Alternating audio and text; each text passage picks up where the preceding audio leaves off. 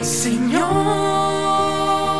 enséñanos a orar, enséñanos a amar, para que se haga en mí tu voluntad.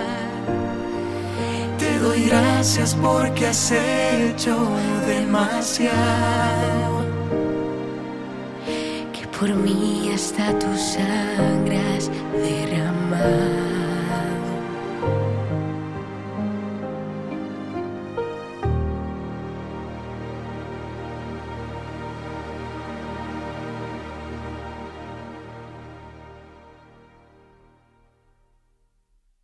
Mis queridos peregrinos, muy buenos días o buenas tardes. Hoy estamos grabando en la tarde porque eh, la mañana hacía muchísimo sol. Teníamos aquí el solazo.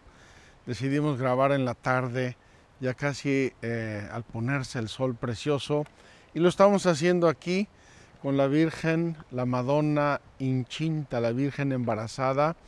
Una escultura preciosa que tenemos aquí en Magdala. Hoy estamos en Magdala y vamos a hablar, estamos hablando de la revelación de la oración en la plenitud de los tiempos y la plenitud, la cima, el top, top, top de la revelación de la oración es Cristo e inmediatamente después de Cristo es la Virgen María. Ahora les platico la historia de esta eh, escultura, es preciosa y tiene mucho que ver con nuestra catequesis de hoy. Vamos a usar nuestro supermapa tecnológico porque si no se me quejan mis peregrinos. Dicen que dónde está el mapa tecnológico y que dónde estamos. Estamos en Magdala, estamos en Magdala, solo por repasar brevemente, aquí tenemos Judea, Samaria y Galilea. Galilea, Samaria, Judea, estamos en Galilea, Ah, a la altura del Mediterráneo. Aquí está Haifa, el puerto de Haifa. Aquí está el mar de Galilea y aquí en el oeste del mar de Galilea tenemos Magdala. Estamos en Magdala, hoy estamos en casa, hoy jugamos en casa, como dicen los futbolistas, lo cual nos hace mucho bien y nos hace falta de vez en cuando. Vamos a hablar brevísimamente en unas pocas pinceladas pero muy bellas y muy profundas de la oración de la Virgen María, porque después de Cristo la Virgen María es la criatura más bella, más perfecta, más eh, fiel a Dios, más santa y por lo tanto la que más nos enseña a orar.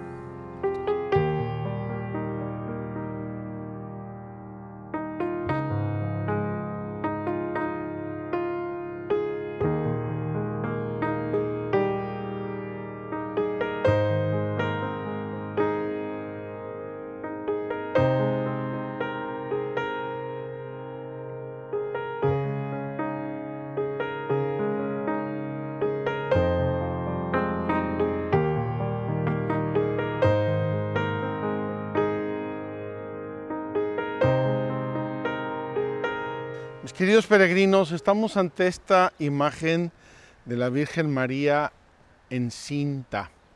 Y quiero comentarles como introducción la historia de esta imagen porque no debería estar aquí.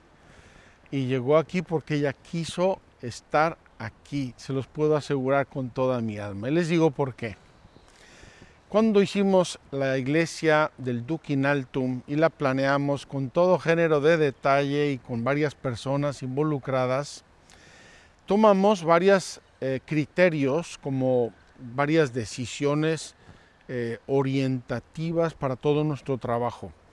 Y una de esas decisiones era que nos íbamos a centrar totalmente y exclusivamente en la vida pública de Jesús, en la vida pública de Jesús. Entonces, nada de la pasión, porque eso lo van a ver los peregrinos en Jerusalén, nada de Galilea, de Nazaret, porque eso lo vamos a ver en Nazaret, nada de Egipto, porque eso está en Egipto, probablemente lo veamos allí, nada de otras cosas. Vida pública, ministerio público de Jesús era nuestra intención y centrarnos ahí. De repente me llegó un regalo inesperado de México.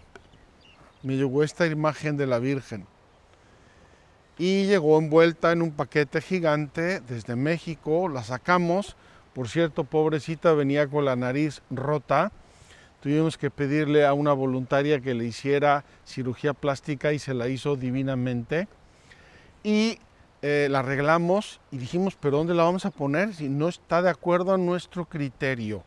Vida pública de Jesús. Pero pensando las cosas bien y con tiempo, que el tiempo da consejos muy buenos, caímos en la cuenta de una escena de la vida pública de Jesús que tiene que ver con esto y viene hoy de maravilla respecto a nuestra, a nuestra catequesis de hoy. Dice el Evangelio de San Lucas en el capítulo 11, versículos 27 y 28. Lucas 11, 27 y 28. Dice lo siguiente, estaba él diciendo estas cosas, es decir, estaba predicando, estaba en su ministerio público, cuando alzó la voz una mujer de entre la gente y dijo, Dichoso el seno que te llevó y los pechos que te criaron. Esta mujer embelesada con la presencia, la figura, la voz, la enseñanza de Jesús, se pone a alabar a su madre en términos un poco naturalistas para nosotros. Dichoso el seno que te llevó y los pechos que te criaron. Jesús le va a dar una respuesta magistral, bellísima, y va a poner a esta mujer y a nosotros en la perspectiva adecuada. Jesús le dice, dichosos más bien los que oyen la palabra de Dios y la guardan. Queridos hermanos, cuando Jesús da esta respuesta clara, sencilla, contundente, no está negando lo que dijo la mujer. Está diciendo Jesús, mi madre es dichosa, es preciosa, es lindísima porque es mi madre pero es más bella y más dichosa y más linda porque escuchó, escucha la palabra de Dios y la guarda. Es decir, la Virgen María aquí está eh, eh, personificando dos maternidades. La maternidad biológica, que es la que esta mujer parecía eh, alabar en un primer momento, y la maternidad espiritual que es aquella a la que le remite Jesús. No es mi mamá dichosa porque me llevó en su seno y me amamantó. Es dichosa y es grande y es bella porque escuchó la palabra de Dios y la guardó.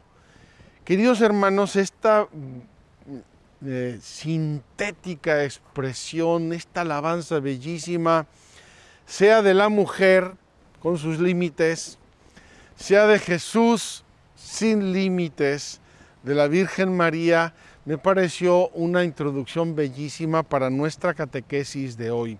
Y quiero eh, ubicar exactamente dónde estamos.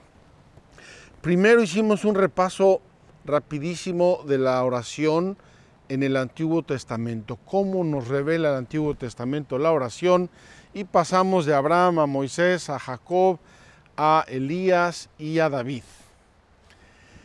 Luego la oración en el culmen de los tiempos y el culmen de los tiempos de la oración y de la revelación sobre la oración es Jesús. Y vimos los días pasados Jesús que ora él mismo.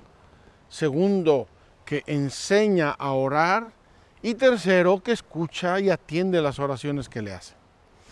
En este mismo contexto del culmen de la oración está la Virgen. La Virgen es esa sombrita cercanísima al Hijo de Dios, preciosísima, perfecta, la criatura más bella, más santa que ha existido sobre la tierra. Y mañana y los próximos días vamos a ver la oración de la iglesia naciente, cómo la iglesia toma el mensaje de Jesús, cómo toma el mensaje de la Biblia y cómo lo empieza a vivir con unos criterios bastante claros y bastante, podríamos decir, fijos. La iglesia no empezó, ah, mañana a ver qué se nos ocurre. Ah, esto hacemos, ya está.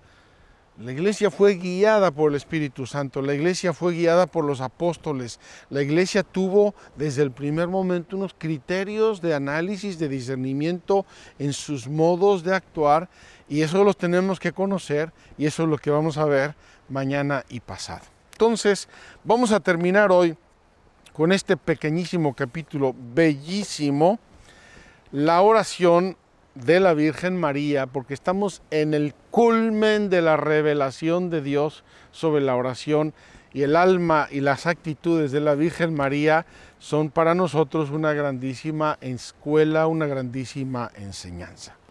Nos dice el catecismo, estamos en los números 2617 y siguientes, nos dice el catecismo, la oración de María se nos revela en la aurora de la plenitud de los tiempos, en el amanecer de la plenitud de los tiempos, se nos revela la oración de la Virgen María. Estamos en el origen, origen, al inicio, en, en, cuando Dios nos quiere dar lo más precioso, lo más santo, el criterio fundamental. Ahí está la oración de la Virgen María antes de la encarnación del Hijo de Dios y antes de la efusión del Espíritu Santo, su oración coopera de manera única con el designio amoroso de, Dios. Fíjense bien, no nos está diciendo rezos. La Virgen María no era una mujer rezandera. No me parece encontrar este modelo de, mujer de oración en los evangelios es una mujer que tiene sintonizado el corazón, la vida, la mente, sus planes, sus deseos, los tiene sintonizados con Dios.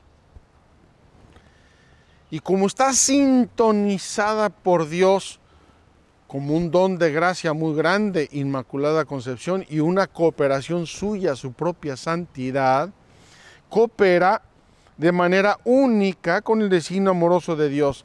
¿Cómo? Primero, la Virgen María es la persona en la que se va a encarnar el Verbo eterno de Dios. Y bien nos dicen los padres de la iglesia, se encarnó primero en su mente, es decir, en su alma, en su oración, y después en su vientre la Virgen María no se encontró con la sorpresa de estar embarazada. La Virgen María recibió la propuesta, la pensó, la reflexionó, la aceptó en la fe y entonces recibió la encarnación del Verbo de Dios. Y luego en Pentecostés, que es cuando Cristo ya no va a ser una persona humana, perfecto Dios y perfecto hombre, verdadero Dios y verdadero hombre, sino va a ser el cuerpo místico de Cristo. Del cuerpo histórico al cuerpo místico. Cuando nace la iglesia, cuerpo místico de Cristo, ahí está la Virgen. Estaban reunidos en oración junto con la María, la Madre de Jesús, los apóstoles y otros discípulos. Qué hermosa lección nos da la Virgen de estar en el lugar. ¿Por qué? Porque quien está haciendo siempre y en todo la voluntad de Dios está siempre en su lugar. Y aquí obviamente tenemos que considerar la fe. En la fe de su humilde esclava, el don de Dios encuentra la acogida que esperaba desde el comienzo de los tiempos. Es la fe de María la que la tiene sintonizada con Dios la que el omnipotente ha hecho llena de gracia, responde con la ofrenda de todo su ser. He aquí la esclava del Señor, hágase en mí según tu palabra. Señor, siempre he querido hacer tu voluntad y aquí ante esta propuesta y esta invitación, también quiero hacer tu voluntad. Ese hágase eh, se dice en latín fiat. Por eso el fiat el fiat de la Virgen María es, podemos decir, es la primera oración perfectamente cristiana. ¿Por qué? Porque es totalmente mariana y es totalmente cristiana. Fiat, ese fiat que va a ser como un eco del verbo eterno de Dios, que entró en el mundo diciendo, vine a hacer tu voluntad. La obediencia, la oración, la voluntad de Dios se sintonizan necesariamente. El Evangelio nos revela cómo María ora e intercede en la fe. La Virgen María no solamente se le lleva muy bien con Dios y platica mucho con Él. La Virgen María, porque ama mucho a Dios y tiene una relación extraordinariamente bella y preciosa con Él, está atenta de su prójimo. Y en Caná va a notar que este le está faltando vino la Virgen nota nerviosismo, nota un embarazo ahí que está pasando, corren, preguntan, algo está pasando. Y entonces la madre de Jesús ruega a su hijo por las necesidades de un banquete de bodas. Signo de otro banquete. El banquete de las bodas del Cordero que da su cuerpo y su sangre a petición de la iglesia su esposa. El Apocalipsis nos habla del nacimiento de la iglesia como la esposa de Cristo, la esposa del Cordero. Entonces, fíjense lo que hace la Virgen María allí en Caná, intercediendo porque se les acabó el vino, se acabó la fiesta, se les aguó la fiesta, nunca mejor dicho. Está anticipando otra fiesta la fiesta de la unión de Cristo con su esposa, la iglesia. Y en la hora de la nueva alianza, que es la hora de Cristo, Padre, llegó mi hora, al pie de la cruz, María fue escuchada como la mujer, mujer, he aquí a tu hijo. Esta mujer es la nueva Eva la verdadera madre de los que viven. Eva había sido así nombrada por Adán porque era la madre de los que viven. Nada más que nacieron para morir por el pecado original. Aquí nacimos al pie de la cruz para la vida eterna. María verdaderamente al pie de la cruz es la madre de los vivientes. Ahí está María con su presencia, dice el Evangelio, Stabat mater. Estaba, estaba de pie, estaba clavada al pie de la cruz, acompañando a Jesús, compartiendo con Él el sacrificio, inmolándose con Él, siendo corredentora con Él. Y esa es su oración. Esa es su oración, su obediencia total y su adhesión total a la voluntad del Padre. Por eso, el cántico de María el Magnificat, es a la vez el cántico de la Madre de Dios y el de la Iglesia. El cántico de la hija de Sión y del nuevo pueblo de Dios. Cántico de acción de gracias por la plenitud de gracias derramadas en la economía de la salvación. Cántico de los pobres cuya esperanza ha sido colmada con el cumplimiento de las promesas hechas a nuestros padres en favor de Abraham y su descendencia por siempre. Queridos hermanos, la Virgen María, permítanme repetir mi expresión, al que le suele un poco dura, no nos aparece en, la hora, en el Evangelio como una mujer rezandera no hizo novenas de, la mañana a la noche, trisagios, mantos, octavas. La Virgen María se ocupó de estar sintonizada siempre y en todo con la voluntad de Dios. Y de esa sintonización sabemos en momentos muy peculiares que María vivía inmersa en el misterio de Dios. Oraba en todo momento. Por ejemplo, cuando se pierde Jesús en el templo, imagínense lo que habrá orado la Virgen María. Padre, ¿dónde está tu hijo? Me lo encargaste y lo perdí. Padre, ¿dónde está tu hijo? Y se puso a buscarlo. Y cuando lo encuentra y le dice, ¿por qué nos has hecho esto, hijo? Te estábamos buscando tu padre y yo. Ante la respuesta de Jesús, ¿no sabíais que yo debía ocuparme de las cosas de mi padre? La Virgen María dice, no comprendió, pero guardó todas esas cosas en su corazón. La Virgen María acoge los hechos de lo que Dios permite en su vida y les da vueltas, los contempla, los ama, intenta ofrecérselos a Dios, los ofrece, los recibe, los va entendiendo poco a poco, va creciendo, como se dice, en el claroscuro de la fe. Ese Magnificat, queridos hermanos, es un es una ah, eh, eh, concentrado de, frases de la Sagrada Escritura, porque la Virgen contemplaba la Sagrada Escritura, reflexionaba en los salmos, los amaba, los conocía y veía cómo se iban eh, ejerciendo los salmos, los planes de Dios en la historia hasta que leyó a ella. Y cuando comenzó ella, ella con mucha humildad, con mucha discreción empezó a vivir el misterio de Cristo, y va a visitar a su prima Isabel, un acto de caridad. La oración de la Virgen se hace caridad, se hace presteza para acudir a acompañar a su prima. Y cuando su prima le dice, ¿de dónde aquí que viene aquí la madre de mi Señor? Ella se apresura con un gesto de humildad. No soy yo, es Dios que ha hecho todo en mí. Queridos hermanos, qué pertinente verdaderamente qué regalo de Dios esta escultura aquí en Magdala, en medio del ministerio público de Jesús. María aquí nos aparece como la gran discípula,